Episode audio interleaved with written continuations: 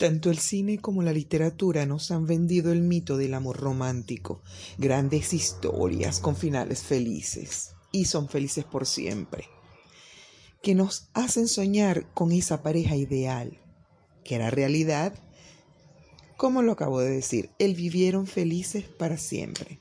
Pero todo esto no es más que una gran fantasía y una maravillosa herramienta para venderlas. Sí, algunos, muy pocos, para ser exactos, lo han conseguido. Pero a su vez han tenido que trabajar y evolucionar, crecer, madurar, los que lograron que funcionara. El amor por sí solo no basta. El enamoramiento, ese que nos hace perder la razón y enloquecer por una persona, dura poco tiempo. Hay que ver qué tan compatibles son las personas, qué tanto queremos ceder, tolerar para que funcione esa relación. La pasión, la atracción que nos ciega desaparece si no hay amor verdadero. El que no duele y que enriquece, ese que te hace ser mejor persona, el que te vuelve tolerante, paciente, el amor verdadero no aparece de la nada, mágicamente.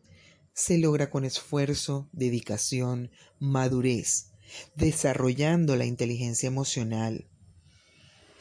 Hay respeto donde dos personas hacen equipo y aportan energía por igual.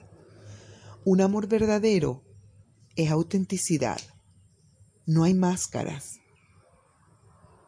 Espontáneo en la cotidianidad y se lucha por romper la rutina y se trabaja cada día para que perdure. Hay un permanente apoyo en la adversidad, en las buenas, en las malas. En el presente hay un conjunto de demandas emocionales que antes no existían. Hay que responder a diversas expectativas, lo que vuelve todo un reto para tener pareja de forma duradera. Los conflictos de ahora son muy diferentes a los que enfrentaron nuestros padres o abuelos. ¿Por qué? Se presenta ahora una confusión en cuanto a límites de intimidad, independencia, compromiso. Vamos a detallar los principales conflictos que enfrentan las parejas la falta de comprensión.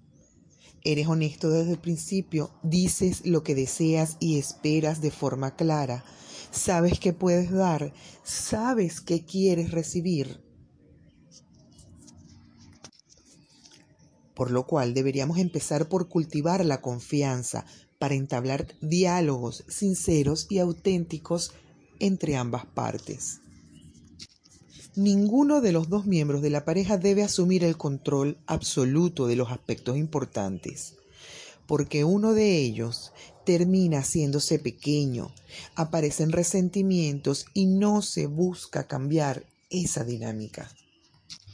Aparece la familia opinando y metiéndose.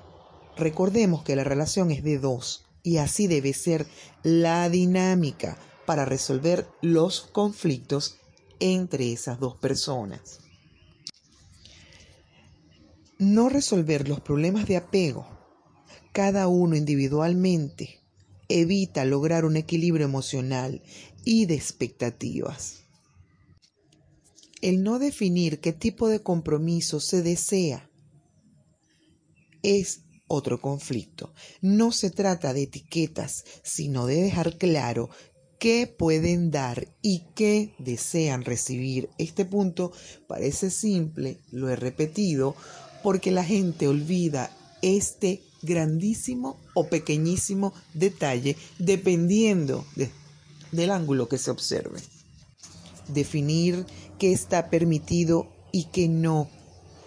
No se trata de buscar el compromiso del otro, la seguridad de contar con él, evitando establecer cualquier lazo que corresponda a esta sensación. Estar en una relación de amistad, laboral o pareja exige compromiso. De no tenerlo, simplemente no es una relación.